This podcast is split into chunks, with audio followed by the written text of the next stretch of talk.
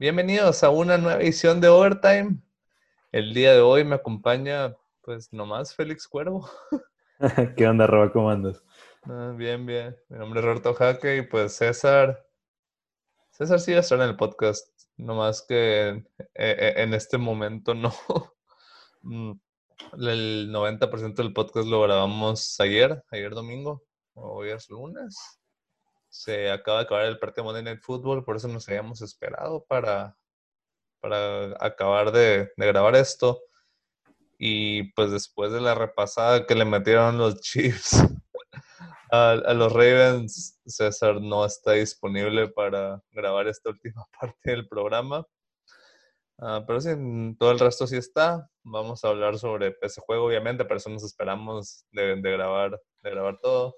Vamos a hablar sobre el resto de la, de la semana 3 de la NFL, sobre cómo Drew no tiene brazo y también sobre la próxima final de la NBA, donde los Lakers van a jugar contra el Miami Heat. Entonces, sí, antes de empezar, como siempre, recordarles que nos sigan en todos lados, en Twitter como Overtime-MX, en Spotify, Apple Podcast, en Overcast, estamos en Anchor también, YouTube como Overtime Podcast. Sin más por el momento, empezamos con el capítulo de hoy de Overtime.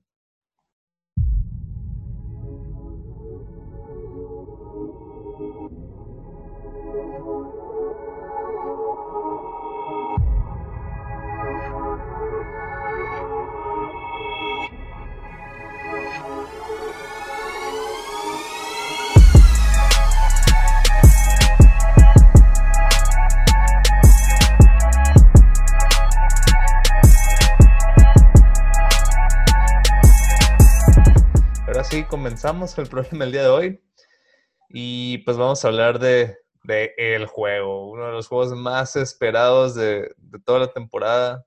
Desde que vimos el calendario, lo marcamos lunes, semana 3, Ravens, Chiefs. Como el partido más importante del año. Sí, que creo que en papel era el partido más importante del año. Y decepcionó, decepcionó totalmente. Y, y, y, decepcionó. Totalmente cargado hacia un lado, los Chiefs desaparecieron de la cancha el 90% del juego a los Ravens. Un, una pequeña brillo de esperanza y el principio del cuarto cuarto de que a lo mejor los Ravens podían hacerle un juego, pero pues Patrick Mahomes no, no iba a dejar que eso pasara. En cuanto se pusieron a 7 los Ravens, serie de touchdowns de Mahomes, se acabó el partido. Sí, también se acercaron, o sea, el, touch, los, el primer touchdown, los, los primeros siete puntos de, de, Ravens fueron de equipos especiales y luego el siguiente touchdown este, también fue ayuda del fumble de, no sé si fue de Gelero, de, de, de Darrell Williams, creo que fue de Williams, no sé si, si no me equivoco. Entonces no era tanto por méritos propios de Ravens, sino también que sí, les pues estaba, Chiefs, les Chiefs estaba cayendo eh, encima. Ajá, la, puso la un pequeño freno al acelerador y, y le daba, le dio un poco de vida a Ravens, que fue lo que un poco más triste porque no tuvieron ninguna oportunidad por el momento que se acercaron. Sí, sí, totalmente. Patrick Mahomes, ¿qué no hemos dicho de él? El mejor coreback de la liga por más que amemos también a Russell Wilson, no, o sea, es Mahomes y luego todos los demás. Tuvo 385 yardas, 4 touchdowns, 0 intercepciones y parece que ni se esforzó, o sea, parece que fue un juego de trámite para él. Está al nivel que hace esto y no, no miramos dos veces. La verdad, no, no, me sorprende el stat line de Mahomes, o sea, porque siento que hasta pudo haber jugado mejor.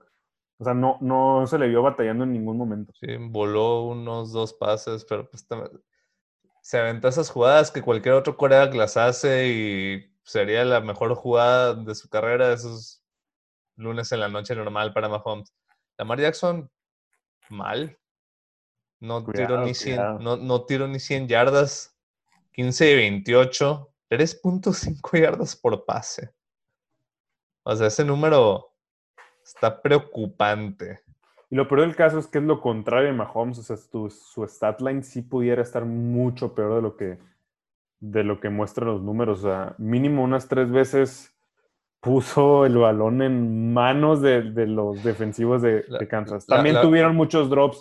Mark Andrews, sobre todo Mark Andrews. jugó pésimo. Creo que fue el peor jugador de Baltimore el día de hoy. Sí, o sea, jugó mal Mark Andrews, pero también no le doy toda la responsabilidad a Mark Andrews porque los pases de, ah, no, de Lamar siempre iban tarde, o sea, pegaron en las manos, obviamente. el, pase que más, el pase que más recuerdo es cuando el juego se estaba poniendo bueno, un pase trazadísimo a Hollywood Brown, que si lo metía bien era touchdown y pudo haber puesto en el juego. Y lo dejó atrás y no fue intercepción de milagro. O sea, hoy no lo interceptaron a la mar de milagro, la verdad. Ahora, ¿Cuál, es tu principal conclusión del, juego de hoy? ¿Te vas más por lo bien que se vieron los Chiefs o por lo mal que se vio Baltimore y qué tanto crees que sea un reflejo de lo que verdad son estos dos equipos? No, pues te tienes que ir por el mérito de Chiefs. Sinceramente, no es fácil dominar tanto con la defensiva y el ataque que tiene Ravens, ¿no? No me preocupo tanto por el lado de, de, de Lamar y de los Ravens por el simple hecho que, pues, sinceramente, Chiefs es muy, muy buen equipo. No le salieron las cosas hoy a Ravens. Pero también, o sea, se le caracteriza por ser una muy buena institución, buena organización, o sea, van a aprender de todo, o sea, tienen defensa, tienen special teams, tienen una muy buena ofensiva terrestre. Sobre el pase, pues, ya vimos que si se van un poco atrás, van a empezar a batallar. Pero pues no confiarás en el cocheo de, de, ah, o sea, obviamente sí. Totalmente. Mira, como yo lo veo, hoy se vieron varios huecos que tienen los Ravens y Lamar Jackson en su juego. Pero si un equipo los puede corregir todos esos huecos, son los Ravens de, de John Harbaugh. Viene un momento perfecto en la temporada, ¿te cuenta de esto? La semana 3 apenas, por más que se haya sentido como una catástrofe. El equipo va 2-1, el equipo va a pasar a playoff. Probablemente lo van a jugar a los Chiefs en playoff en algún momento. Históricamente es muy difícil ganarle dos veces al mismo equipo en el mismo año, entonces muchas veces, no sé cómo está el stat eh, exacto, pero por lo general el equipo que perdió el primer juego acaba ganando el segundo. Los próximos juegos de los Ravens, ahí te van. Washington. Win. Cincinnati. Win. Filadelfia. Win. Y luego tienen el juego más, el primer juego importante del próximo mes que sería contra los Steelers. Que también deberían de ganarlo. Creo que también deberían de ganarlo, pero van a tener esos tres juegos en medio para, arreglar todos estos errores que, que se hoy. Y pues si vas a perder un juego, pierdes de los chips, que hasta cierto punto está presupuestado perder, ¿sabes?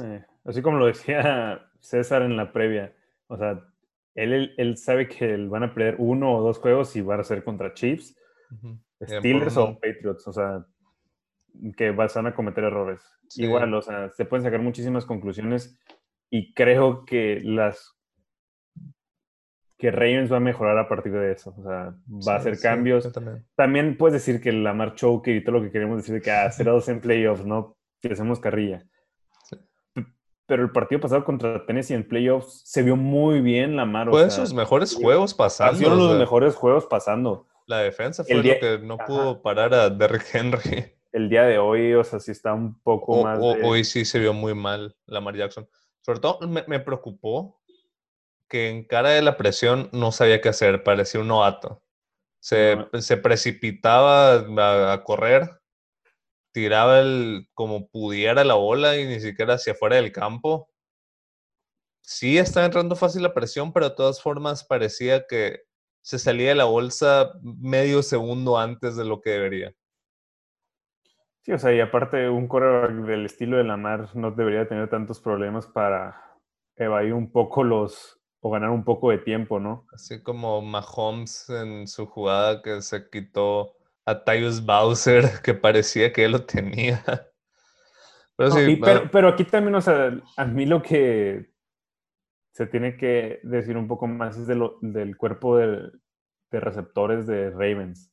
Sí, eso era no, pésimo. No, no hay variantes, o sea, todos son del mismo estilo.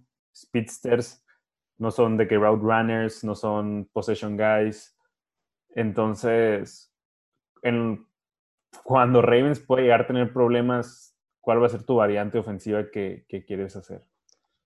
No hay variantes, no hay. Y creo que una parte que me ha decepcionado la ofensiva de los Ravens es que pensé que iba a haber muchos más pases a los corredores, sobre todo Ingrams y Dobbins, y no se ha visto, no. Está muy unidimensional la ofensiva. No lo que ves de otro lado de los Chiefs, que salen con estas formaciones y personales y paquetes que, que no ves en ningún otro lado. Y Mahomes los ejecuta a la perfección entonces, sí, creo que hubiese sido mucho mejor Kansas. Obviamente, no estoy diciendo nada revolucionario diciendo eso. Pero no creo que significa que en enero se va a seguir viendo mejor Kansas. Sobre todo, históricamente, ¿no es lo mejor estar jugando tu mejor fútbol en septiembre? Pero lo está jugando su mejor fútbol, esa es la pregunta también. Es una muy buena pregunta también. Pero parece que está en piloto automático ahorita Kansas, simplemente dominando a placer. Tú los ves y, y no le ves una urgencia de ganar, o sea, de que están presionados, sino siguen con el plan de juego. Ya lo vimos la semana pasada, o sea, no jugaron bien y aún así sacaron el juego en el clutch, pateando Butker 3 para 3, casi casi. Sí. los Chiefs su próximo partido es contra los Patriots el domingo. Después de eso le van a jugar los Raiders y a los Bills. Entonces, ellos sí tienen un calendario mucho más complicado en el futuro cercano que, los Ravens. Y no, no me sorprendería que perdieran mínimo uno de esos tres juegos, si no es que dos. Otra vez es temprano en la temporada y eso no significaría que no son probablemente aún el mejor equipo de la NFL. Sí, para nada. Es septiembre, más en un año que no hubo pretemporada. Entonces, sí, hoy los Chiefs se vieron como el mejor equipo del mundo. Probablemente sí lo son. Pero es muy temprano para pensar que los Ravens no van a meter las manos esta temporada. Es un equipo que haya ganado 14 juegos seguidos en temporada regular. O sea. Sí, aparte, viendo el roster, hicieron upgrades. O sea, si ves el roster del año pasado y lo comparas con el de este año, podrías tener los argumentos que es muchísimo mejor, o sea, tienes piezas más importantes. Aunque perdiste el Thomas, tienes a Calais Campbell, que sinceramente tuvo una jugada impresionante sobre que casi, Este, ¿quién más? Este, pues metiste un, a Dobbins, que yo creo que al final de temporada va a, ser un, va a tener un rol muchísimo más importante porque es mejor receptor que Mark Ingram. Que Mark Ingram ya es veterano y, y sí ha sido uno de los corredores más eficientes durante los de los que serán cinco, seis, últimos 5 o 6 años, pero ya la edad se, se, le nota, o sea, no tiene esa explosividad, esa aceleración que Dobbins podría tener porque cayó como anillo al dedo. Entonces, es muy temprano la temporada y yo considero que Ravens va a aprender muchísimo de su derrota. Así como lo dije ayer, bueno, en, el programa de, de hoy, sí sobre lo que viene de, de, Rams, ahí para que lo, lo, tengan. O sea que Rams aprendió mucho de, de, la derrota, o creo que va a aprender mucho de la derrota que tuvo el día domingo. Sí, sí, totalmente. A veces en septiembre es mejor perder estos partidos, pero la implicación que puede haber aquí es que un posible campeón de conferencia vaya a ser en Kansas en vez de en Baltimore creo que eso es lo más importante que sacan los Chiefs hoy. Porque más allá de un, ganado en septiembre que estamos, repite, repite, que no te da la, la imagen verdadera de, los dos equipos. Eh, la, única. Ah, se me fue la palabra. La única consecuencia importante que hay es eso, la localidad. Sí, más en la Liga Americana en la conferencia americana. Y, y, más. Porque, pues ahí, como ya lo hemos mencionado, o sea, no estar matando entre todos. Aquí en sí es como una carrera de dos caballos. Y, más este año que nomás hay un bye. Sí. Importa mucho más ese primer lugar. Entonces creo que eso es lo más importante que sacó hoy Kansas. La, la ventaja para el primer lugar de la conferencia. ¿Algo más que quieras agregar de, de este juego, Félix? Pues a ver qué pasa con Ravens. Va- van a rebotar, va- va- van a rebotar. Sí, es uno de los staffs, equipos, organizaciones más completas Del de siglo. o Sí, o sea, del siglo. O sea, no, no afecta mucho esta derrota, podríamos decirlo, sino podrían ap- aprender muchísimo de ella. Sí, sí, totalmente. Eh, pues bueno, creo que eso es todo de, este partido. Entonces los dejamos ahora con todo lo que grabamos ayer, que ya les dijimos, todos los otros 14 juegos que tuvimos el domingo, que fue muy, muy buen domingo de NFL. Y después de eso, la final de NBA. Que lo disfruten. Primer juego del que vamos a hablar. El Sunday Night Football, el juego de prime time, horario estelar. Los Green Bay Packers se pusieron 3 ganados, 0 perdidos. Después de ganar el 37-30, a los Santos de New Orleans. Selección de Super Bowl de muchas personas que después de tres semanas están nomás 1-2. Y pues, pues ya saben de qué quiero hablar aquí, ¿no? Nosotros sí, pero pues la gente no sabe. A ver, coméntales. La semana pasada yo dije que el equipo de los Santos es un equipo muy, muy completo, que tiene básicamente todo para ser campeón del Super Bowl, menos coreback. Y esta semana se volvió a ver. O sea, si ves las estadísticas de Brees así nomás en el papel, ves que completó 29, 36 pases, 288 yardas, 3 touchdowns y ves de que, ah, qué bonito. Elite todavía, está duro. Si viste el juego, te das cuenta que Brees no tiene la capacidad para meter pases de más de 10 o 15 yardas. No, ni, siquiera, que- ni siquiera necesitas ver el juego, o sea, nomás te metes a Twitter o cualquier red social y ves todos los memes de Drew Brees y ya con eso tienes. Ok, de, de esos 29 pases completos que tuvo Drew Brees, 13 fueron Alvin Camara, o sea, tuvo 14 targets Camara porque no le llega más allá del rango donde está Camara. Y pues por suerte para Brees, Camara es uno de los 3, 4 mejores corredores de la liga mínimo. O sea, las estadísticas de Brees están súper infladas por esa escapada de 52 yardas en un pase que le tiró como 3 yardas atrás de la línea de golpeo y tuvo que romper como 5 tacleadas Camara. Y pues, sí, los, los Saints tienen. Bueno, tienen Antes del- del tercer, bueno, antes del- de entrar al cuarto, cuarto, el average depth of target, que es más o menos lo- donde le tiran los receptores, sí. era de 4.7. Sí, Entonces, que, que, que- que pusieron la estadística, de hecho, eh, el equipo del Sunday Night Football, que los últimos años Drew Brees había estado en los últimos lugares de la liga todos los años, pero con promedios de 6, 7 yardas por, por tiro.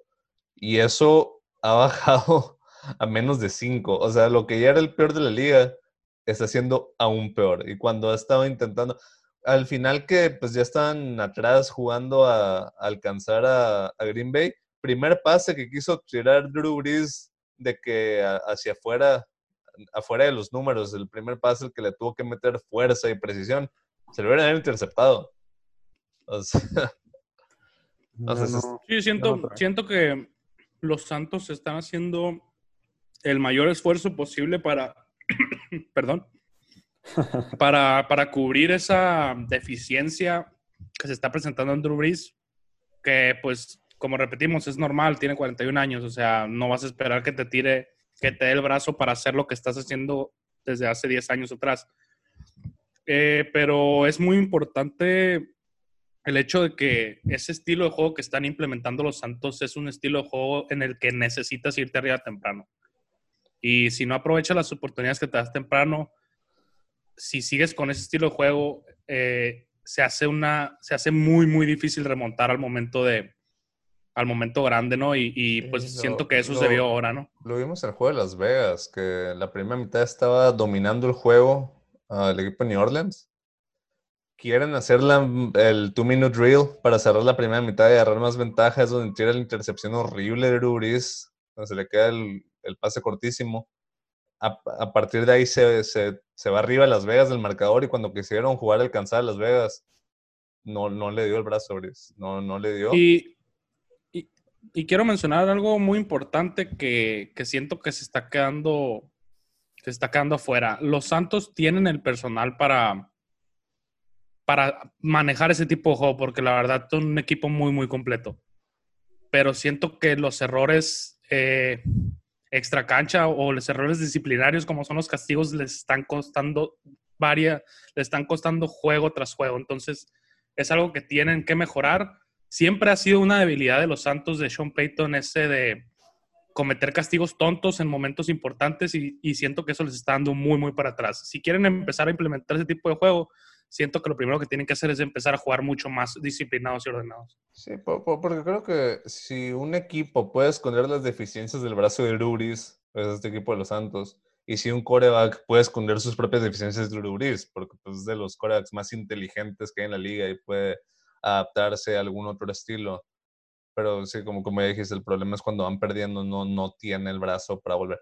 ¿Creen que pues, a lo mejor lo estamos exagerando y se puede arreglar esto cuando vuelva Michael Thomas? Que esa sea la principal razón por la que Ruri se está yendo tan mal.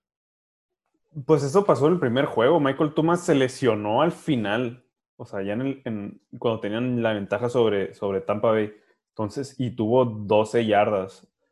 Pero, pero, o sea, lo que yo quiero criticar aquí es, o sea, Michael Thomas, venimos diciendo desde el año pasado y, bueno, hace dos años, que pues empezó a dar el salto que era solo un receptor de, de rutas de slant, pero probablemente sea un, un, receptor muchísimo más completo y es, él era el que escondía las deficiencias del brazo de Drew Brees.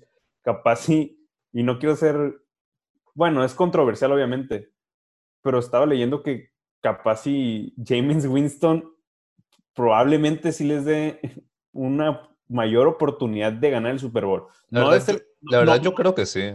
No de ganar la división ni de este ganarle a ciertos equipos, sino de ganar el Super Bowl. O sea, ya ir por, por el premio grande puede que les dé mayor probabilidad tener a James Winston de, de coreback que Drew Brees, porque ya vimos que en estos juegos no, no Pero, pero la pregunta es, es, ¿Sean Payton tiene lo necesario para banquear a su hijo menor? O sea, yo la verdad, la verdad es que no lo veo a menos que haya una lesión o, Santos empiece o, Santos empiece unos seis, o sea. yo, yo no digo que, que James Winston sea mejor coreback, sino probablemente lleguen a, o sea, eh, Santos es un equipo de playoffs, lo sigo considerando como un equipo de playoffs.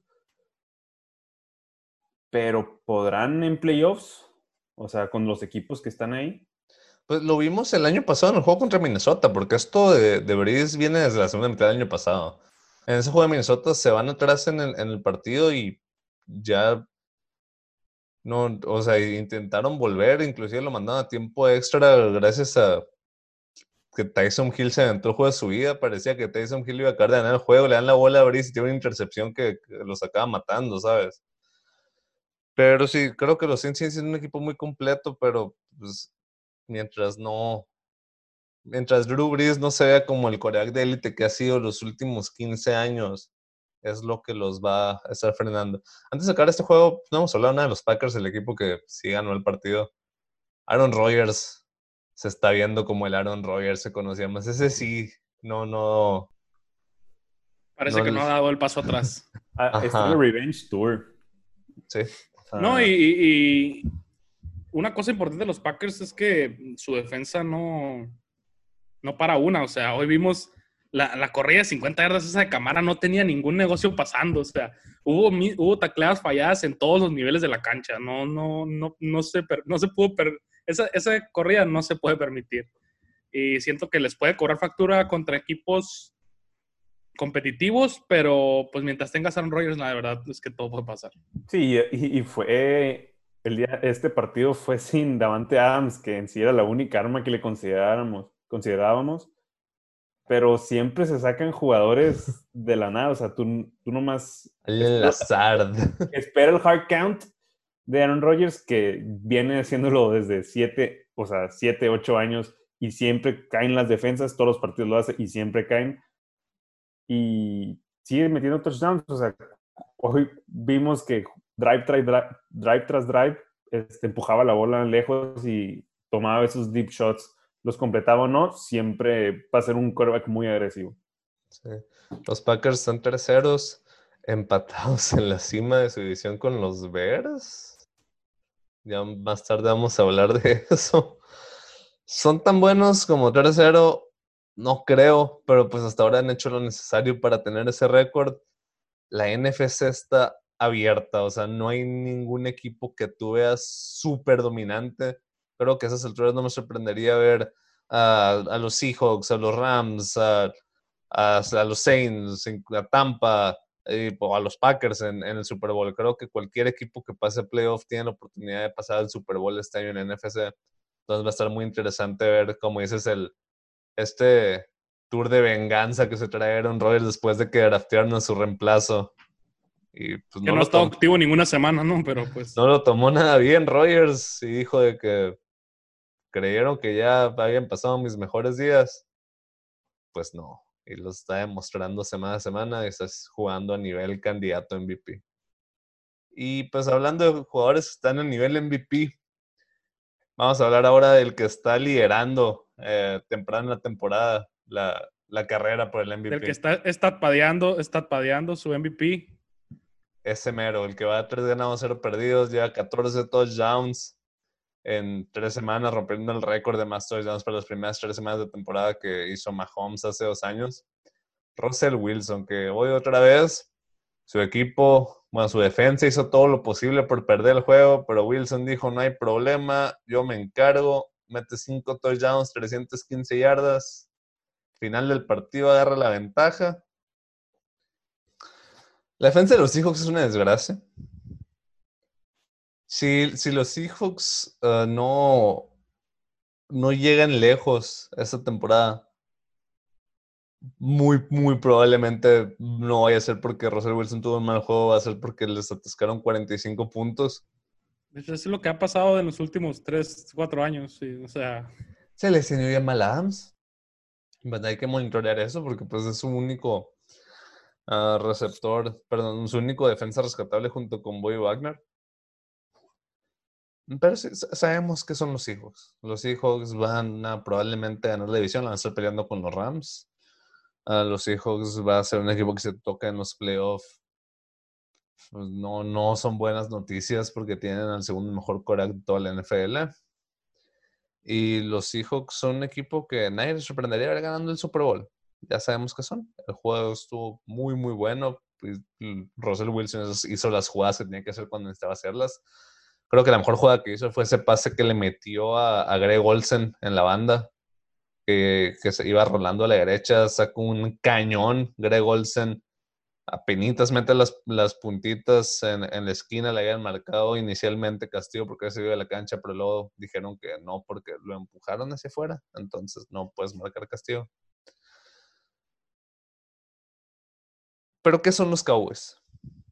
Los Cowboys es el equipo que sigo sin lograr descifrar. Ese equipo probablemente debería ir 0-3 si no hubiera sido porque Atlanta pisó lo que Atlanta hace.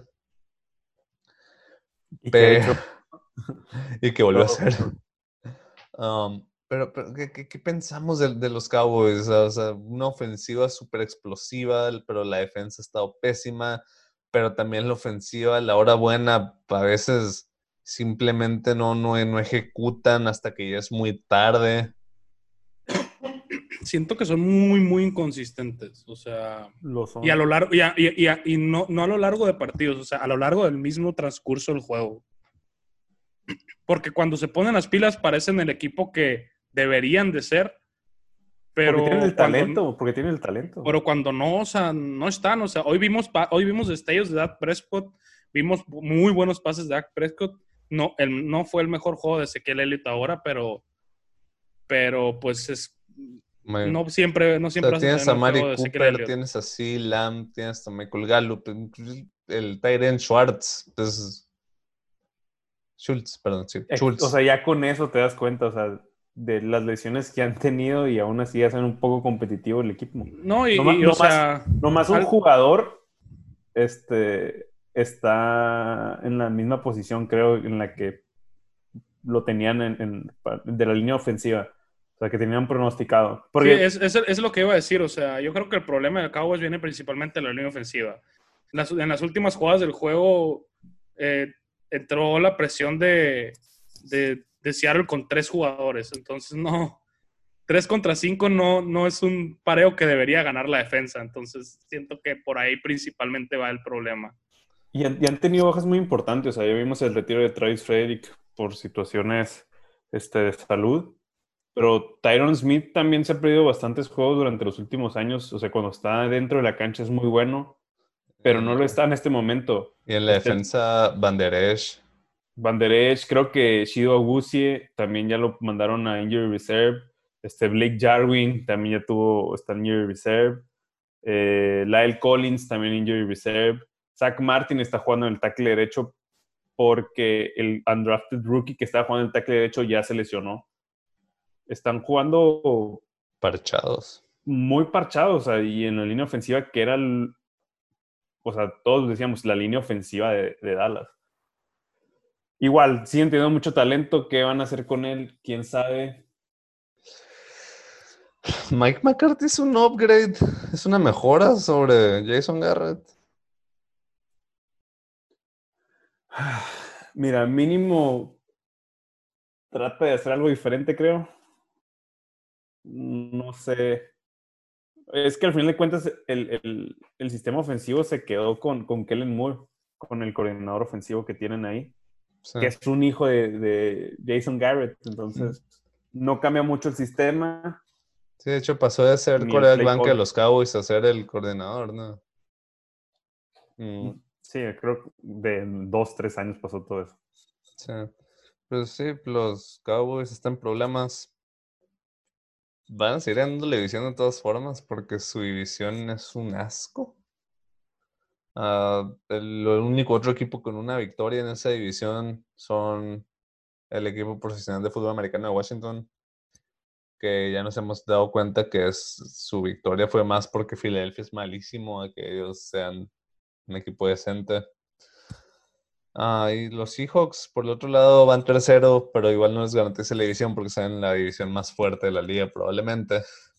Entonces, sí, son dos equipos que parece que están en temporadas muy, muy diferentes, pero a pesar de eso, probablemente se acaben encontrando en playoff, porque son. Pues los Seahawks tienen que pasar y los Cowboys van a pasar por porque alguien tiene que pasar de, de, de esa división, ¿sabes?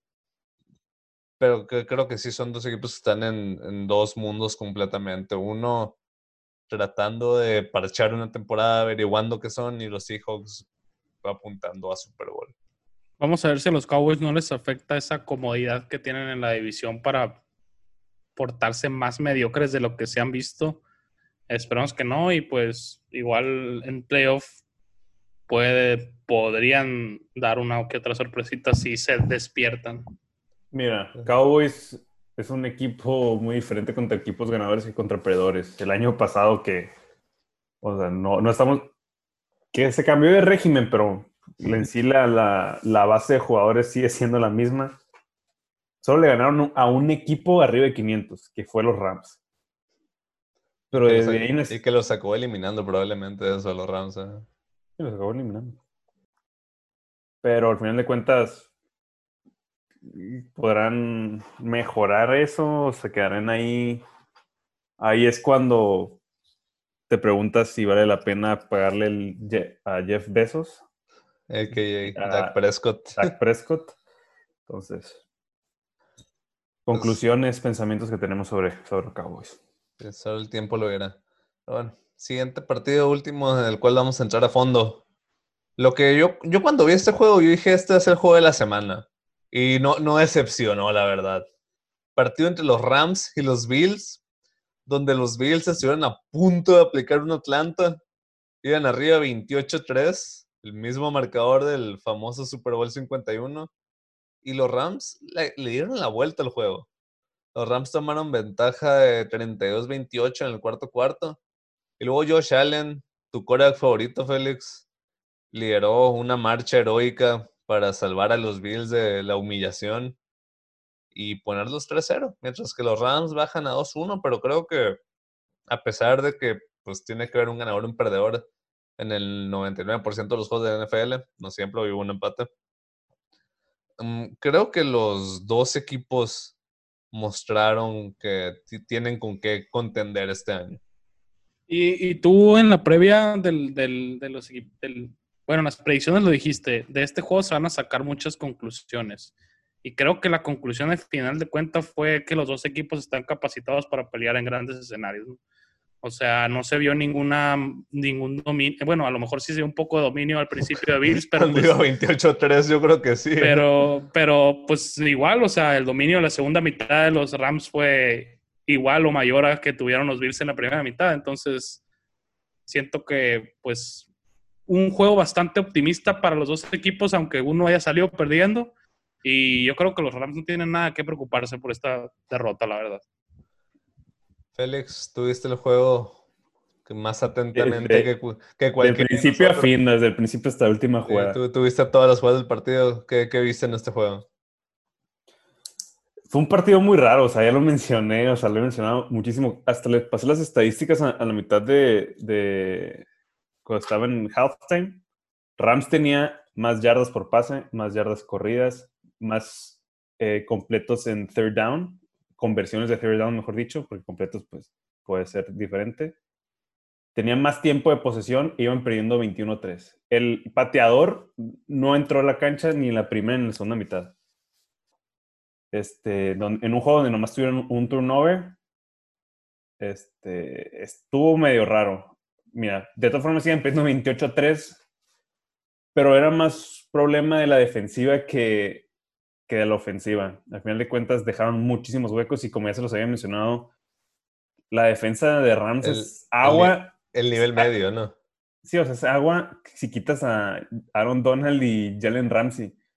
Entonces te haces muy predecible donde, pues contra la corrida, el nivel, o sea, el segundo nivel con Mika Kaiser y, y quien más esté, porque lo han estado rotando muchísimo. O sea, se trajeron a Hollins que lo cortaron, creo que un practice squad. Entonces, si, ya tú no conoces un jugador de los Rams, es que de plano está, fea la cosa. Sí, y al final de cuentas los targetearon todo el juego. O sea, si te das cuenta, todas si ves los highlights, vas a ver que este, Josh Allen completaba los pases porque estaban solísimos los, los receptores. Eh, hablan de Josh Allen porque parece que van tres semanas está teniendo su mejor actuación como pasador de toda su carrera, está teniendo mucho hype, hay gente que está diciendo que inclusive lo quieren candidatear a MVP. Ajá. Ah, y pues sabemos que tú tienes pensamientos muy diferentes sobre Josh Allen. Allen nunca había tenido un juego de 300 yardas, ahora ha tenido 300 yardas en sus tres primeros juegos. 300 yardas o más, en el segundo tuvo 400. Pero ¿qué, ¿qué, ¿qué, ves tú de Josh Allen? Eh, lo que les dije, o sea, si se dan cuenta, la segunda mitad es un quarterback totalmente diferente porque ajustaron los Rams. O sea, en la segunda mitad nomás lideró un, un drive en donde la defensa de Rams se lo dio porque completaron este, dos terceras y 22, algo que fue más error de cobertura más que nada. En el, drive ganador. En yo, me drive ganador, estaba, yo me acuerdo que estaba diciendo otro hueco, otro hueco, era lo único que decías. O sea, no, no, o sea, no se vio como que pusiera un dot más que en el touchdown a Stephon Dix, creo que fue.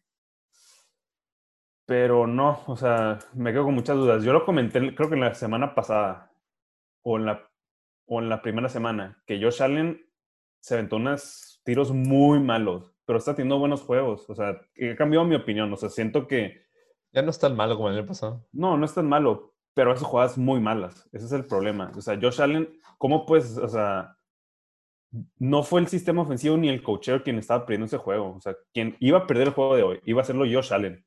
O sea, Josh Allen con sus tiros malos, intercepción, que no debía haber sido porque para mí que sí fue recepción primero del receptor, pero aún así era castigo del mismo eh, jugador de tight end de Bills que atrapó la bola los, el fumble ese de Aaron Donald, que también creo que, o sea, es Aaron Donald.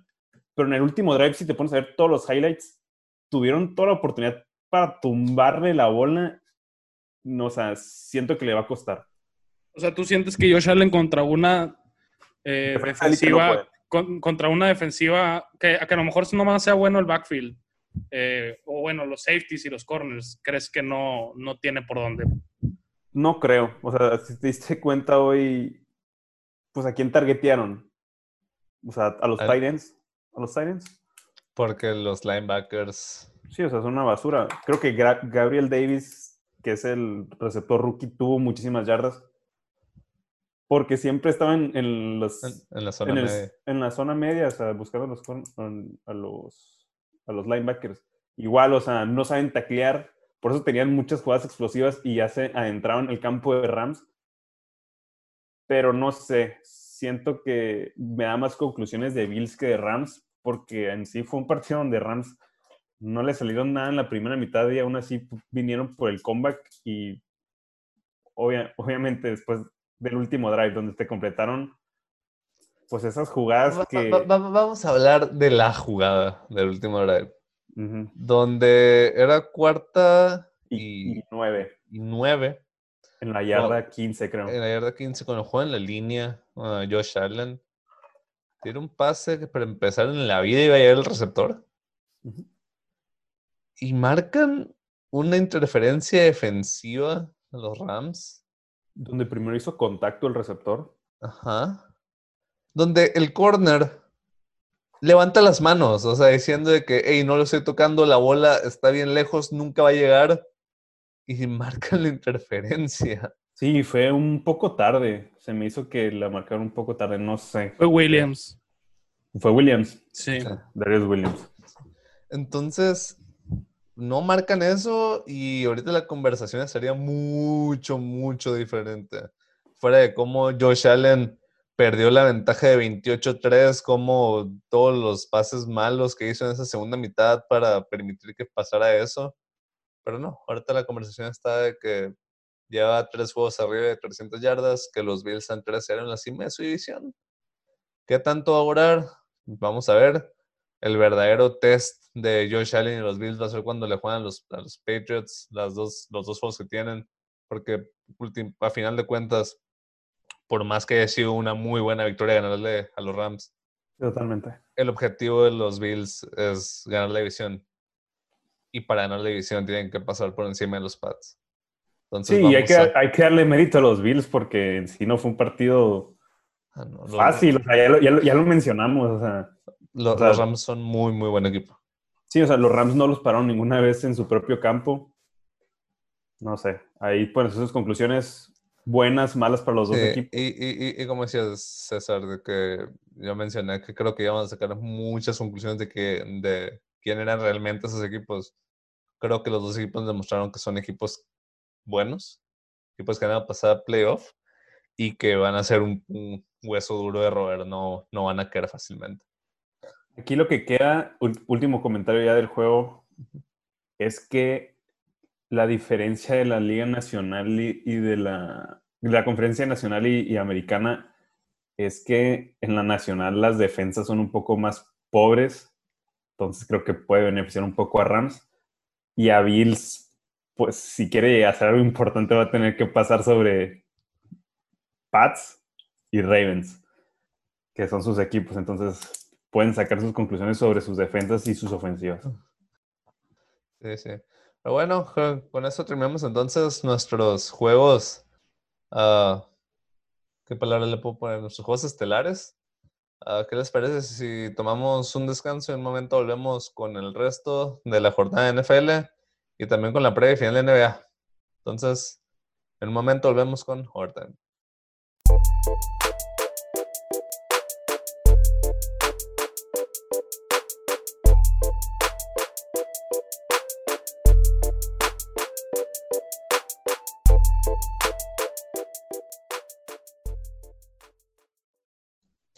Estamos de vuelta y ahora sí vamos a hablar sobre el resto de la jornada. Ah, pues primero los juegos buenos para... Más tarde hablamos de Nueva York, de los dos equipos de Nueva York. Hablamos. Las pasamos por encima. Ah, primer partido, yo creo que el partido más interesante de, de la jornada, de los partidos que nos quedan. El juego de los Bears contra Atlanta. Atlanta cae a 0-3, los Bears a 3-0, invictos. ¿Cómo? ¿Quién sabe? Ganaron 30-26 después de ir mm, perdiendo 26-10, cuando el coach Matt Nagy vio suficiente, ¿cierto? Que había ganado los dos primeros juegos de la temporada, no importa, ya vio suficiente Mr. Trubisky combinado con todo lo que vio el año pasado, va a la banca, creo que esto lo vimos telegrafiado desde que hicieron el cambio por Foles, que en cuanto empezara a batallar un poco Trubisky iba a entrar. Y pues no sé ustedes, pero creo que Foles ganó el trabajo en el tiempo limitado que tuvo el día de hoy porque lideró el comeback. Chicago está 3-0. Foles en el poco tiempo que tuvo, tuvo 188 yardas, 3 touchdowns, una intercepción. Y la defensa de Atlanta no es la mejor defensa del mundo, ni mucho menos, pero pues si Mitch Trubisky no podía hacerle nada ni a Atlanta ni a los Giants y Foles mínimo sí le puede hacer algo a Atlanta. No sé ustedes, pero creo que Chicago, pues ya teniendo este, esta ventaja de ir 3-0 y ahora sabemos lo que es Nick Foles. O sea, no es un core de élite ni mucho menos. A veces tiene sus destellos, sus destellos, sus rachas, de que sobre todo cuando, cuando importan más los partidos. Pero no es Mitch Trubisky. y, la narrativa de este juego se va a quedar con Nick Foles. Y creo que ese es el principal problema del juego. Creo que la narrativa tendría que ser los Atlanta Falcons, sinceramente. O sea, ¿cómo es posible que te estén haciendo cosas así semana por semana? O sea. Sí, me mandaste la stat al, al grupo, no sé, de que ningún equipo había perdido dos ventajas de 16, puntos o más en dos veces en un año. Atlanta es el primer equipo que lo hace y lo hizo en semanas seguidas. Y, y no es nomás la defensa, la ofensiva también se pone inoperante a la hora de matar los juegos. Y pues la nube oscura del Super Bowl es lo primero que piensas cuando le pasa esto a Atlanta. Vamos a ser sinceros. Dan Quinn se tiene que ir. Ya es suficiente esto. Ya no tiene para dónde hacerse. O sea, este equipo eh, tiene demasiado talento para ser otra vez. Sí, mucha ofensiva tiene. O sea, también, o sea, cómo tienes que seguir anotando, o sea, aunque vayas ganando. Porque, no sé. También siento que, que Matt Nagy buscó el partido perfecto para hacer ese cambio, sabiendo que, que se iban a choquear. pero no, o sea, sinceramente la, la Dan Quinn se tiene que ir. O sea, ya es, algo muy recurrente en, en, los equipos de los Falcons, partido tras partido, que dejan ir ventajas muy fácil. Tienen jugadores muy, o sea, muy explosivos, talentosos. Julio Jones no, no participó el día de hoy, pero igual así tienes a Calvin Ridley que, que está en un salto impresionante. Este, Todd Gurley ya está quemadísimo, pero pues como sabemos, puede dar destellos como en la jugada de touchdown que tuvo. Y, y Matt Ryan, Matt Ryan no es cualquier coreback, o sea, no tendría por qué estar jugando así Matt Ryan, la verdad. Ryan, bueno, creo que Atlanta va a estar muerto esta temporada. Es lo que se iba a preguntar. ¿Cuál es el futuro de Atlanta? O sea, ¿qué, qué esperan de ellos? O sea, futuro pues, a corto plazo o, qué necesitan para o sea, cambiar. Y, yo, yo, yo, creo que traes otro coach, traes otro coach e intentas correr con el mismo núcleo un año más y si sigue siendo un asco, ya explotas todo y haces una reconstrucción. Eh, bueno, lo que yo les quería preguntar antes de pasar al siguiente partido.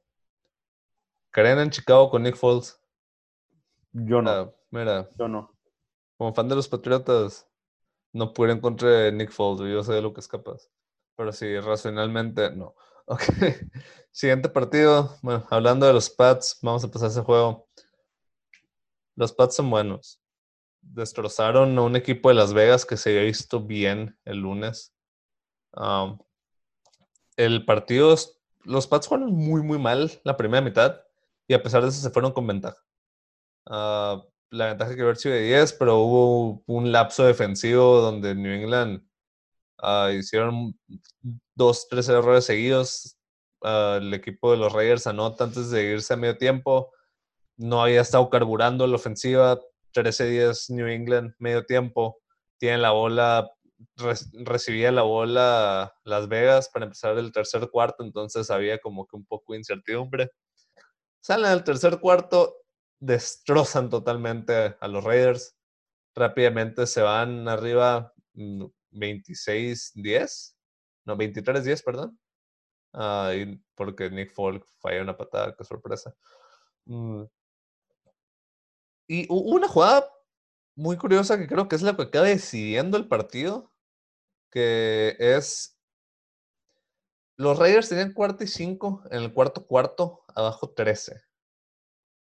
Yo estaba seguro que se iban a jugar, porque sobre todo como juegan los Patriots, que es mucho controlar el balón, controlar el tiempo, ni siquiera tienes certeza de que vas a tener la bola otras dos veces. Fueron por la patada, se pusieron a 10, anota otro touchdown el equipo de New England, se acabó el partido.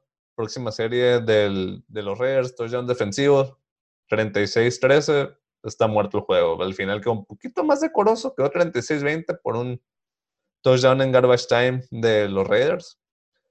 Pero sí, el equipo de los Pats hoy, después de una primera mitad no muy convincente, ha sido muy dominante en la segunda mitad. Los Raiders es otro equipo que no le compramos su, su 2-0. Decíamos que era más gracias a que Carolina no es muy bueno y que Drew no tiene brazo. Ah, y pues hoy se confirmaron algunas de las sospechas que teníamos de este equipo, pero a pesar de eso, o sea, a pesar de que los Raiders no son el mejor equipo del mundo, tampoco son, creo que, el fondo de la liga, son un equipo mediocre entre 6, 10, 9, 7 en ese rango, creo. La repasada que le metieron los Patriots en esta segunda mitad creo que es algo que, que debería la liga debería darse cuenta de eso y sobre todo pues, decíamos hace un momento de Buffalo, que Buffalo su principal objetivo este año creo que a los Patriotas. No, va a estar fácil. Ya nos, ya nos dimos cuenta que Cam Newton tiene lo necesario para liderar este equipo. La defensa, pues a pesar de haber perdido los linebackers, la línea defensiva está mejor que el año pasado. La secundaria es básicamente lo mismo. Y son los Patriotas. Es Bill Belichick no va a ser un equipo fácil de vencer. No, y sobre todo que vemos que Cam Newton ya empezó a moderar un poco más su juego terrestre y eso pues la verdad da gusto eh, porque pues sabemos que así tenemos un Cam Newton que puede durar cierto tiempo saludable, ¿no? Sí, yo les dije la primera semana, era más un meter en el film de, de todos los equipos de la liga que Cam Newton puede hacer eso y que esté saludable pero obviamente no vas a darle 15 acarreos por juego, o sea, se, te va a tornar en la semana 8, ¿sabes? Bueno, siguiente partido. Ah, vamos a hablar de los Steelers. Van 3-0. Yo no lo compro. Ustedes lo compran. Es que tienes que definir qué es comprar, o sea. hay gente que está diciendo que son el tercer mejor equipo de la conferencia. Mm, esos no lo compro, por ejemplo los vi cuarto lugar en algunos Power Rankings. Después de Kansas, Baltimore y Seattle. No, la verdad. Mira, realmente importa. O sea, quién esté en tercer o cuarto lugar de la conferencia americana. O sea, no, yo considero que sí están un paso, un buen paso abajo de los equipos competitivos de la conferencia americana pero igual, o sea, tienen para llegar a playoff. Competirles a los grandes, no creo, pero pues. El problema que le veo es que no veo ganándoles dos semanas seguidas a los Ravens y a los Chiefs. O sea, le pueden ganar a uno, pero no creo que tengan para no creo que a los dos. no creo que le puedan ganar a ninguno de los dos. Yo tampoco creo. Pues es que el juego contra los Ravens es, un juego, es, un, juego divisional que puede ir para cualquier lado y más con un equipo que, pues ahorita los Steelers, gracias a Dios, no han sufrido con ninguna baja importante y, Estamos hablando de un equipo que batalló con los Giants, batalló con lo que queda de los Broncos y hoy batalló con Houston. ¿Qué, estamos, qué, ve la gente en los Steelers que yo no estoy viendo? O sea, sí, sí veo su defensa, pero no, no, no sé, no, me siguen sin, No sé. Acabar de convencer. Pero considero que tiene un buen coach, o sea, y siento que eso es muy, eso sí, eso es sí. muy Es que es una, importante organi- es una organización de toda la vida, o sea, no es tanto los resultados que estén teniendo ahorita, sino lo que han venido haciendo a lo largo de los años con el, con el coro que tienen. Y ahorita, sobre todo, que la defensa es mucho mejor que lo que era antes. Sí, pero pues también vamos a verlos contra un equipo decente. O sea, hoy le ganó a un equipo que su receptor no es Randall, Randall Cobb. Entonces, Will Fuller. Will por Fuller. favor. Sí, o sea, Que, creo que la semana, creo que la semana pasada no jugó. Tuvo un cero en el fantasy ese compa. entonces sí, ah, pues los próximos juegos de los Steelers creo que nos van a decir mucho más de lo que realmente son. Quiero verlos contra Baltimore. O si, si aguantan el juego, o sea, no, no ni siquiera que ganen, que, que quiero que aguanten en, el partido. Y a lo mejor empiezo a creer un poco más en, en el hype de los Steelers, pero no sé, no, sigo sin, sin comprar el, el hype que trae el equipo de Pittsburgh. Vamos a hablar de los juegos que nos faltan ahora sí, rápido, porque luego nos podemos estar aquí dos horas hablando cada juego. Primer, primer partido, los Lions le quitaron el invicto a los Cardinals. Mm, Kyler Murray para MVP, parece que perdió no todo el hype. Perdió, no perdió a todo el hype que traía. A lo mejor sí, esa es la semana 3 apenas. Pero No lo es. No lo es. Ah, Ok. Los Lions ah, se ponen un ganado, dos perdidos. Probablemente deberían ir 2-1 si no hubiera sido por DeAndre Swift. Mm, pero pues ganaron el partido. Llevan 11 perdidos seguidos los Lions antes, de- antes de hoy. Y, quiero, quiero darle una felicitación a Matthew Stafford, la verdad. O sea, creo que ha callado y sigue callando muchas bocas a lo largo del tiempo. Tiene en su carrera 34 game winning drives. No es cualquier cosa. Y siento que se- y se, merecía ganar un juego. Se merecía ganar un juego ese vato. pertenece a la, pues no, a lo mejor no la élite, pero a lo que está un poco abajo de la élite de corebacks, para mi gusto. Y pues los Eh, Cardinals, primer juego que tenían presión y sucumbieron ante, ante ella. Lo único, lo único malo, Presión. Ma- Matt Patricia se gana una semana más de contrato, pero pues así es, así es- así son las cosas en la NFL. Sí. Siguiente juego, Bucaneros contra Broncos. Los Bucaneros dominantes. Los Con lo, que Broncos. que- con lo que quede de los Broncos, tenemos que Sí, mencionar. pero mira, lo que queda de los Broncos le dio pelea a los Steelers. Un equipo bueno, como lo que creo que es Tampa, destroza a lo que queda de los Broncos. Un equipo Bueno, mediocre como, los Steelers, batalla contra lo que queda de los Broncos. Ya vimos quién terminó el juego de coreback el día de hoy, güey. Tipien. Que yo no sabía que estaba ahí y creo que va a ser los últimos snaps que tenga en su carrera Sí, con pero- los pero- Broncos. probablemente el jueves juegue Blake, Blake Bortles. Ah, qué o sea, está imperfecto que va a volver Bortles lo- en jueves. Lo, lo que se me hace raro es que, bueno, Driscoll en papel no tuvo un mal partido, pero pues la verdad eh, no hizo nada por mover a su equipo. Y Pues es que no pueden mover el equipo cuando Gordon Sutton no está. Jerry Judy también está, no sé si estaba jugó, tocado, estaba está tocado, sí. tocado. Tienes que depender de Noah Fan, que es tu en única arma. No está Lindsay. O sea, ya lo habían mencionado, o sea, que queda en, en- Bueno, tres cosas de los Bucaneros. Tom Brady creo que jugó su mejor juego, igual, contra lo que queda los Broncos, pero igual Denver es un lugar donde siempre ha batallado. Segunda cosa, revivió Gronk. No habíamos visto nada de él, tenía dos recepciones en las primeras dos semanas. El día de hoy, o sea, tampoco se vio como Gronkowski el del 2014, ¿no? Pero tuvo seis recepciones, fue el líder en recepciones del equipo para 48 yardas. Y pues, pues, tal vez empiecen a involucrar un poco Gronkowski. Hay que considerar que tenía un año sin jugar y no hubo precision, entonces a lo mejor no estaba en forma óptima para empezar la temporada. Pero tal vez de ahora en adelante, sí, pues ya no va a ser el jugador que te agarre de 150 yardas touchdowns en un partido, pero sí te puede agarrar 4 o 5 recepciones para unas 50 yardas en, y sacar unos 3 terceros downs. Quiero mencionar eh, algo que a lo mejor de Tampa se queda de, se queda de lado por las armas ofensivas. Que, que era la Y tercera es- cosa que iba a mencionar. Y es que la defensa de Tampa no es mala. O sea, Se tienen a un muy líder en la defensiva de Davonte David que está un paso por abajo de Bobby O Wagner. sea, la, la, Bonte David esa temporada fue que, ah, por fin estoy en un equipo bueno. O sea, siempre ha sido de los mejores linebackers de, de toda la liga. Pero ahora se ve revitalizado porque sabe que este año sí está jugando para algo que importa.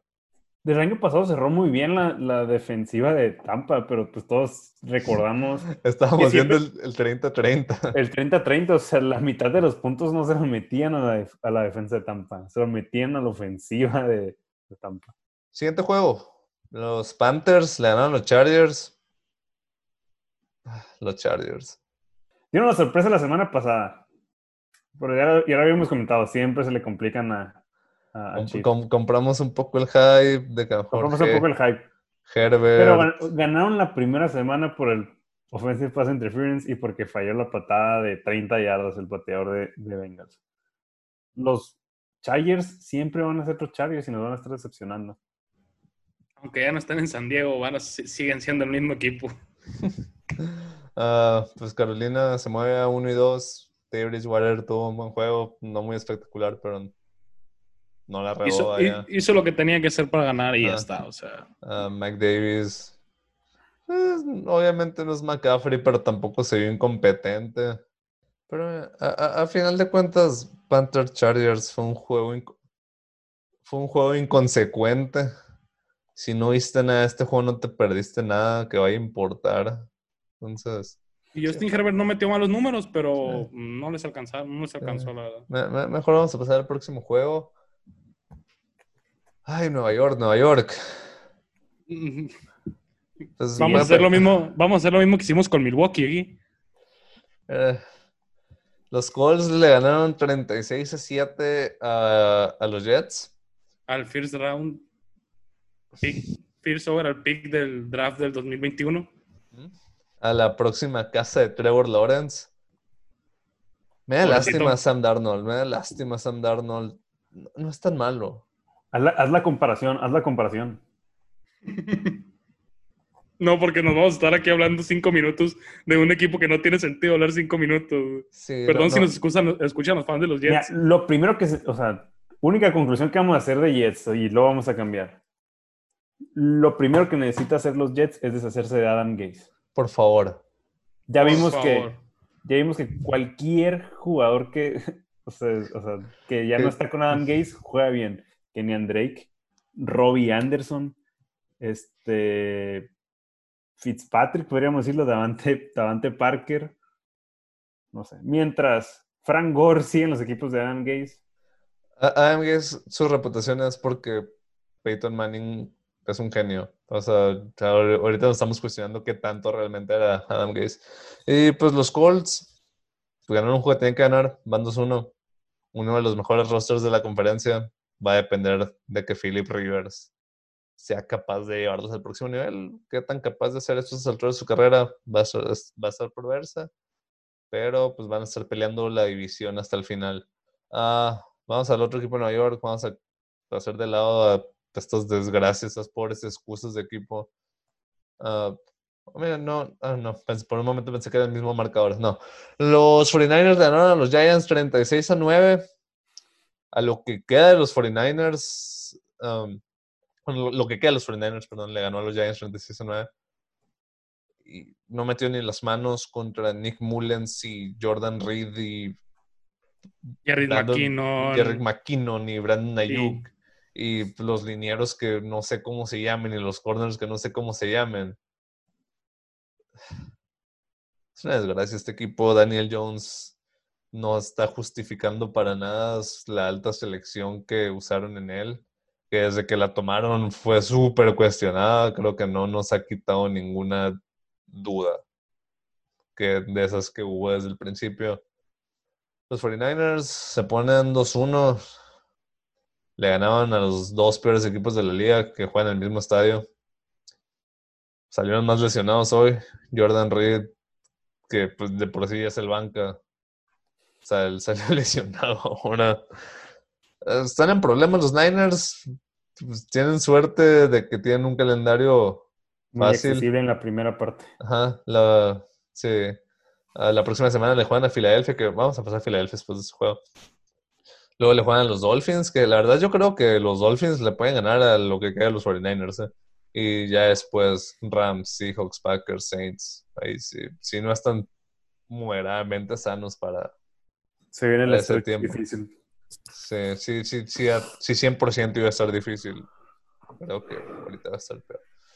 Ah, por si, vamos a pasar ahora a los Eagles, aprovechando que los mencionamos. Primer empate de temporada contra los Bengals. Mm, ¿De qué equipo quieren hablar? Eagles, Mm, su incapacidad de, de querer patear para ganar. ¿Cómo que faltando 10 segundos no quieres patear para ganar y la despejas? Faltan como 20. No, no, le deberíamos, sea- deberíamos estar tirando más el false start. Igual, o sea, tira lo que le quieras, pero aquí la culpa es de Carson Wentz. Ah, Sí, no, o sea- Carson Wentz es una desgracia, coreback. Creo, creo que es el peor coreback de la temporada y eso que están jugando Daniel Jones y Es Trubisky. Mitch Trubisky Kirk Cousins. Y, o sea. y Josh Allen. O sea, lo que estamos viendo de, de Carson Wentz nos dice que Sí, pues, tuvo fue- una buena año primera mitad de temporada y fuera de eso, Ha vivido de puro hype de ese tramo. Eh, no, no veo un Carson Wentz que pueda liderar a un equipo y menos un equipo tan incompleto como son los Eagles. Creo que, Eh, Fila- creo que Philadelphia está muerto. No creo que tengan para hacer nada este año. Sí, no, la verdad yo tampoco los veo, Y- los veo ganando. O sea, los juegos que pueden ganar son juegos divisionales. Sí, y Pues mira, están, en la, fáciles. están en la división donde pueden pasar con un la, la, la va a Dallas, la va a Dallas. O sea, No me sorprendería ver en esa Son- división un los- equipo con récord perdedor en playoffs. o sea. son los menos malos los Cowboys, entonces la, la va a Dallas. Mira, Carson Wentz creo que este año, sea lo malo que sea, va a seguir siendo el titular para el próximo año. Pero si no mejora el próximo año, lo van a traer en mecha corta y a cualquier error, de Los Bengals, Joe Burrow va a ser una estrella, tiene uno de los peores rosters de la liga, no tiene mucho que hacer. Ya tuvo su primer medio ganado, ¿no? Es lo que vale un empate, medio ganado. Siguiente juego. Oh, este juego. Titans Vikings. Los Titans van 3-0. Y no, no se siente. Van 0-3 contra la línea apuesta. Va- Vamos a empezar con, con eso. Pero han ganado los tres juegos de todas formas. Mm. Tienen un problemón de anotar en la zona roja. Y no tiene sentido porque tiene a R. Henry. Que acaba de meter su, su primer touchdown de la temporada. Y segundo, ¿no? dos. Sí, de hecho la segunda mitad que le dieron la bola a R. Henry desaparecieron sus problemas mágicamente en en zona roja. Pero es un equipo que le ganó a los Broncos, luego le ganó a Jacksonville y luego le ganó a hoy al equipo de los Vikings, que pues como hemos dicho, no son muy buenos este año. Contra todos batalló, pero contra todos sacaron el juego. Yo sé que con cualquier equipo sería para dudarla y no comprarla. Pero ese es un equipo que el año pasado llegó a la final de conferencia, entonces creo que les debemos el beneficio de la duda. Porque Sí, es- siento, y siento que parte, siento que parte de su ausencia en la zona roja tiene que ver mucho con ella, Brown. O sea, es tu receptor número uno, es tu receptor grande que normalmente buscas en situaciones de pase en una zona roja. Eh, que sí deberías a lo mejor darle más acarreos a Derek Henry en la zona roja. Tengo, o sea, estoy totalmente de acuerdo. Pero a mí lo que me preocupa es si Derek Henry puede seguir corriendo la bola como la está corriendo. O sea, son demasiados están ex- son lo están explotando demasiado. O sea, Pero no sé mira, si en una temporada de 16 juegos sea sostenible. Pues mira, ya le pagaron, lo van a usar. Pues mira, yo lo sé con los Rams porque le pagaron a Gurley y lo quemaron. y en Y dos años No muerto. bueno. Ah, pues por parte de Minnesota, Dalvin Cook se vio muy bien. A pesar de eso, pues, Justin Jefferson se vio muy bien también. Su primer gran juego en NFL. Pero esa defensa es una desgracia. En cuanto se pudo hacer las cosas bien, Tennessee no pudieron pararlos. Nos queda un juego. Ah, Washington contra Cleveland. Pues dos cosas. Ah, Washington no es bueno. Simplemente Filadelfia era malísimo. Cleveland a lo mejor sí es bueno, ¿eh? Mm, Es que Cleveland no tiene para competir con los equipos grandes y le tiramos mucho en el partido de Ravens porque sí se vieron outplayed. Pero son los Ravens. Pero son los Ravens. E igual, o sea, si Cleveland va a jugar bien, tiene que correr la bola con Nick Chubb y tiene que correr la bola con, No, con y- ya- Hunt. Y ya se dieron cuenta. No se la des a OBJ, no se la des a Landry, no se la des a Hooper, a. Bryant, a lo que queda de Que- está en injury reserve. Creo que Cleveland, creo que Cleveland puede ser el Tennessee este año. eh. Cuidado.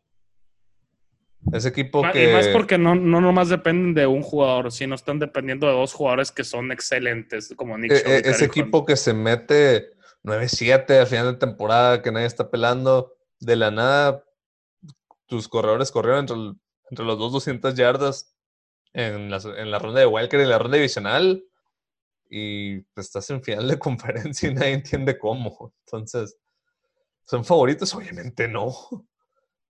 Pero creo que al principio de temporada dijimos que, bueno, al menos yo dije que les compraba mucho más este año que el pasado porque habían los huecos que el año pasado tenían que creo que ignoramos por todo el hype de OBJ y Mayfield en su segundo año y nuevo coach. Creo que este año a la sorda, ya que todos estábamos diciendo que era el mismo Cleveland de siempre, los, los taparon.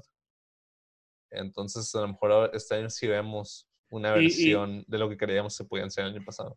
Y creo que Cleveland se va, en el mes de octubre es donde se va a demostrar de lo que es capaz o no, porque tienen juegos contra los Cowboys, contra los Colts y contra los Steelers. Juego contra los Steelers es- es, el- Entonces- es el que quiero ver. Ahí se va a ver quién realmente es el equipo que va a salir con un lugar de wildcard de esa división. Entonces son tres, tres juegos, pues la verdad que son buenos juegos, o sea, los Cowboys no son cualquier cosa, los Colts tienen una buena defensa y los Steelers, pues todo el mundo los está poniendo como el equipo, tercer equipo mejor de la conferencia, entonces pues ahí se va a ver de lo que son capaces totalmente Cleveland. Sí, sí, totalmente. Bueno, ¿algo más que quieran agregar de cualquiera de los partidos? O ya acabamos ahora sí con el resumen de la semana 3.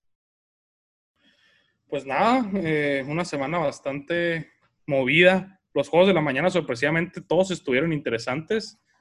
Y nada, una muy buena semana. eh, resultados ya esperados, en algunos casos no. Pero que- que- Pero queda, lo, el platillo. queda lo mejor para mañana. Platillo, Eso es lo que importa. Sí, sí. Ah, bueno, entonces con eso terminamos nuestro resumen de la semana 3 de NFL. Entre toda esta locura de partidos que tuvimos, ah, el día de hoy fue el juego 6 de la final de la NBA, perdón, de la final de conferencia del Este, en donde Miami eh, ca- acabó de eliminar a los Celtics y avanzaban a la final. El quinto sembrado del Este, una de las sorpresas más grandes que hemos tenido en muchos, muchos, muchos años. Una, una historia bastante para recordar, la verdad, la que está teniendo Miami. O sea, todo el tramo, trámite más la temporada diferente que tuvimos, creo que a pesar de lo que pase en la final, va a ser algo que va a quedar para la posteridad 100%. O sea, Porque a quién le han ganado y cómo le han ganado importa muchísimo. pasaron con el mismo récord de, de ganados y perdidos que los Lakers al, al final de cuentas. O sea, los dos pasan 12-3. Sí. Van a la final contra los Lakers, que los Lakers despacharon en, en cinco a los Nuggets. Oh, controversial algunos juegos, pero ya no nos vamos a meter en eso. A final de cuentas ganan bien, ganan porque no hubo nadie que parara a Anthony Davis y ganan porque en el juego de eliminación LeBron James dijo voy a pasar a la final y no hay nada que puedan hacer para evitarlo. Pero creo que este matchup que tenemos en la final está muy, muy, muy interesante. Creo que creo que los Lakers hubieran preferido mil veces que pasar a Boston. Sí. Porque, mira, nadie, no hay nadie que pueda parar a Anthony Davis. Pero Bama de Bayo es una de las mejores opciones que tienes para ponerle enfrente.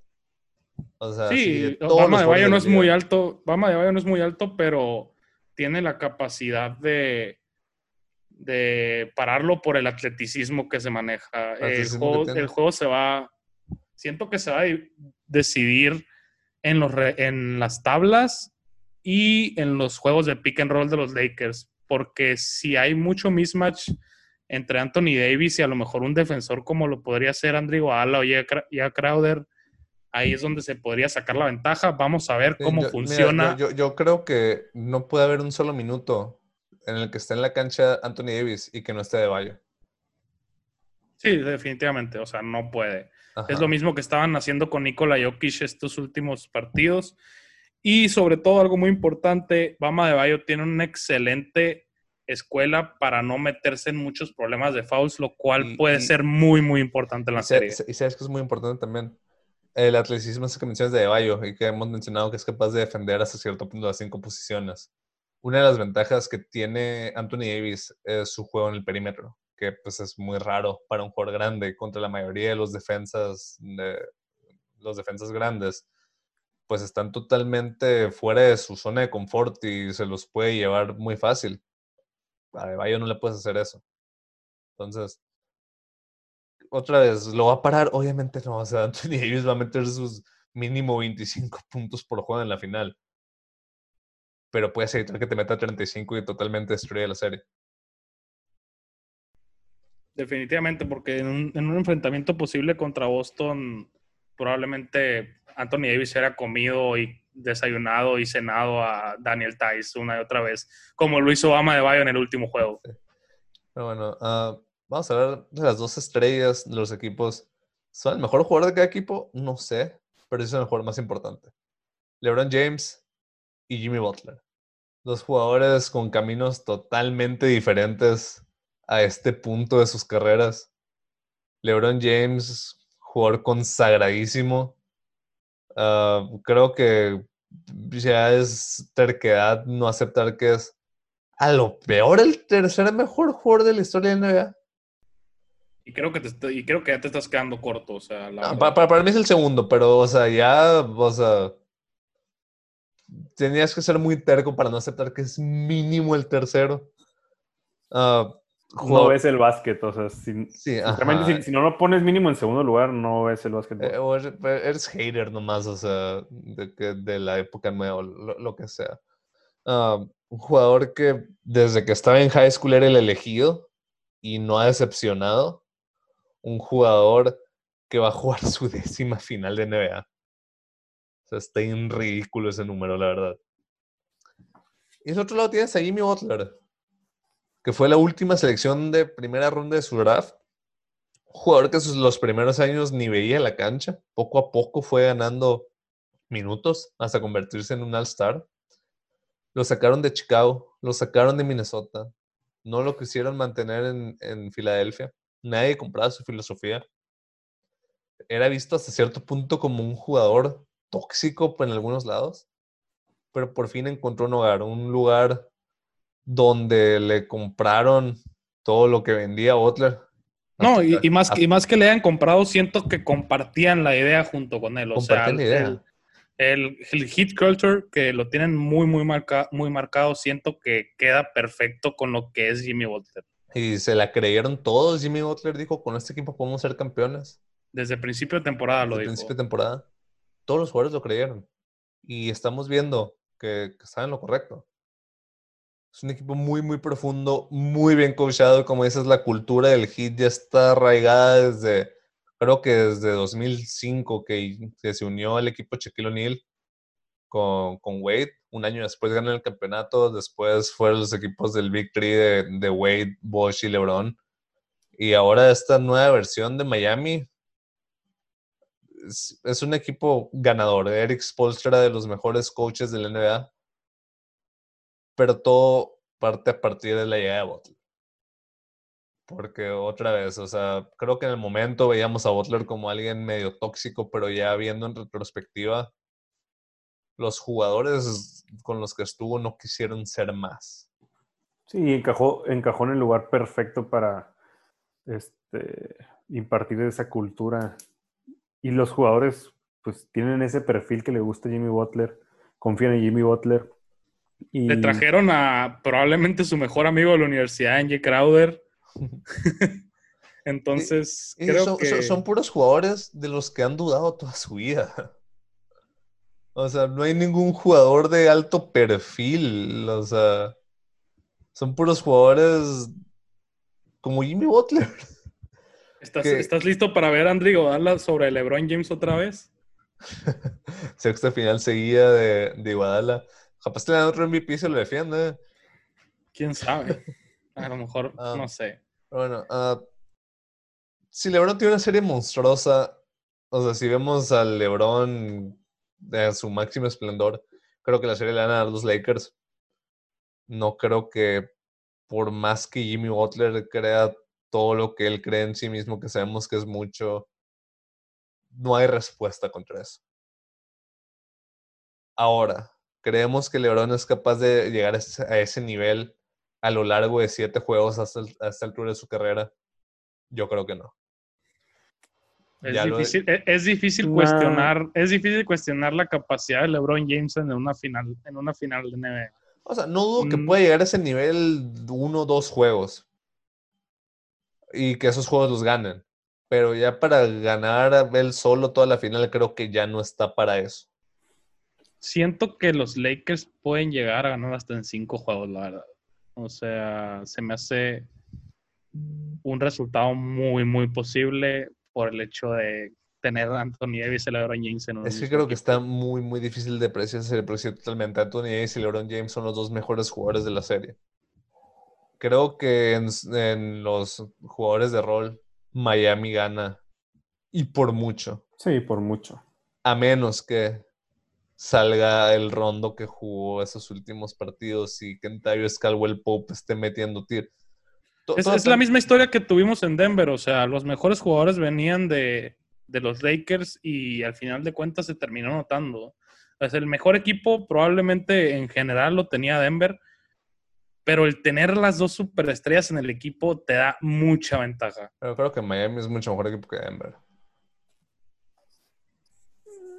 Mm, E- Me, iría, me iría equipos, más, Sí. me iría más porque está mucho mejor coachado y siento que Eric Spolstra puede hacer los ajustes necesarios para poner la serie competitiva, cosa que Mike Malone a lo mejor no pudo hacer mucho, se le Y quedó, hemo- le y- quedó y- grande. Y hemos visto que, o sea, durante todos los juegos de, de las series pasadas, todos los jugadores respondían aunque venían de la banca. O sea, Dragic titular, llegó un momento que estaba frío, terminaba encendiéndose. Tal Hero ya lo mencionábamos. Crowder, pues no tuvo sus mejores tiros de tres, pero igual, o sea, tienes, o sea, tienes que seguir confiando y tienen, tienen con qué, Siento pero que- igual que no, no, serie- no creo que les alcance. Creo que cualquier va- jugador, creo que cualquier jugador de rol de Miami te puede meter 30 puntos en cualquier juego. No creo que ninguno de los Lakers pueda hacerlo. O Siento sea, que la serie se va a definir en, en- en- hasta Olinich te como, como ya te dije, en rebotes y qué tan bien funciona la defensa de zona contra los Lakers. Tienen que meter tiros jugadores de rol. Tienen que meter tiros externos, tienen que meter triples. Danny Green, Porque- Kentavious Caldwell Pope, inclusive Rondo, Caruso, La pintura, la pintura para las penetraciones de LeBron a lo mejor va a estar un poco cerrada por esa zona. Y LeBron tiene que meter los tiros de fuera. que y LeBron tiene que los- empezar a no meter tiros de fuera. metiendo. O sea, ya vimos a, Giannis batalló muchísimo para meterse en la pintura en- cuando quería acelerar por esa defensa de zona que le, que le ponían, o sea, hombre a hombre con Adebayo, pero siempre tenía alguien más cubriéndolo, ya sea ya Crowder o este. O y-. Mira, veo, veo la serie, veo los enfrentamientos, veo todo el matchup. Y creo que no hay un equipo mejor equipado para hacerle frente a estos Lakers que Miami. Sobre todo porque los Lakers no son un equipo muy profundo. Obviamente tienen la ventaja en las estrellas porque LeBron James y Anthony Davis son dos de los mejores cinco jugadores de la liga. Pero fuera de eso, creo que tienen toda la ventaja Miami. Desde los jugadores de rol hasta el cocheo. Entonces, no sé, creo que va a ser una serie muy, muy, muy cerrada. No veo a los Lakers ganando en 5. Yo creo que sí podría ganar en 5, pero no tendríamos juegos abiertos. O sea, como lo son el caso de juegos que quedan a lo mejor por dos puntos y que se los terminan llevando los Lakers. Pero no creo que vaya a haber, o, o a lo mejor haya una paliza en toda, la, en la- toda la serie y creo que apunta más a ser de los Lakers que de Miami. Eh, es, es muy difícil de predecir. Es una final de NBA, como quiera que la pongas. No es fácil predecirla, pero Y, no, y no son los Super Warriors, pues. es- pero siento que no me sorprendería, o sea, no me sorprendería en lo absoluto si Miami ganara, pero pues todo apunta a que van a ser los Lakers. Es el tour de Kobe Bryant, está todo perfecto para que los Lakers ganen ahora. Probablemente sea la última oportunidad que tengan los Lakers para ganar un título, si no es que el año, si no es que el año que viene LeBron sale de la misma manera. Entonces siento que se lo van a tomar como ahora o nunca, la verdad. También puedes decir lo mismo de Miami, o sea, pero Miami es un equipo muy completo que va a seguir mejorando. O sea, Bama, de Bayo te va a seguir mejorando, Tyler Hero te va a seguir mejorando, Duncan Robinson te va a seguir mejorando. Pero Probablemente Goran es un equipo que en teoría no debería estar aquí. Y ese tipo de equipos, cuando llegan una vez, no es garantía que llegues otro año. O sea, LeBron James y Anthony Davis en su cabeza el otro año van a seguir compitiendo. Miami, o sea, por más que ellos crean que sí, o sea, atrás de su cabeza ellos saben que probablemente no hubieran ido tan lejos, ¿sabes? Entonces, no sé, creo que urgencia se le vería más a Miami por lo mismo, porque son el equipo que no debería estar aquí. Pero para algo, hermano, el super team de super team, o sea, de dos cabezas, los Lakers. Entonces, para, ganar este año, totalmente. Para ganar este año. Bueno, predicciones. ¿Quién quiere empezar? Wow. Qué difícil, güey.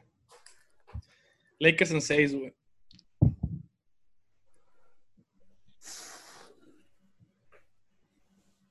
A mí dame los Lakers en cuatro, güey. Puro pedo, puro pedo. No, la neta no. quería, ver tu cara, quería ver tu cara. No. Dije que va a estar bastante cerrado los juegos. Yo sí creo que van a ganar en cinco juegos, pero así como lo comentaba César, o sea, van a ser muy cerrados. Pero considero que sí van a ganar en cinco juegos. Miami en siete. Pues en este caso que agarras Miami, te quiero decir, aquí tengo los momios y los puedes agarrar en más 320 para ganar el campeonato. No, suena mal. Eh, eh, es, la única manera que veo ganando Miami. O sea, no veo ganando Miami en una serie antes de este juego, la verdad. Ah, pero sí, que ahí donde la ves 320 que puede verse disparejo. Creo que es la final más cerrada que hemos tenido en un muy buen rato. Eh. o sea, Lakers está, menos 400 y Miami Heat más 320, que creo que ha cambiado bastante el momio a favor del, del Heat por cómo se han visto. Sí, totalmente. Pero bueno, algo más que quieran agregar de esta serie, que va a estar muy, muy, muy buena. ¿Cuándo, empieza la serie, por cierto? El miércoles. Miércoles, oh, perfecto. vamos, a, vamos a poder hablar el jueves del juego uno entonces. ¿Algo más?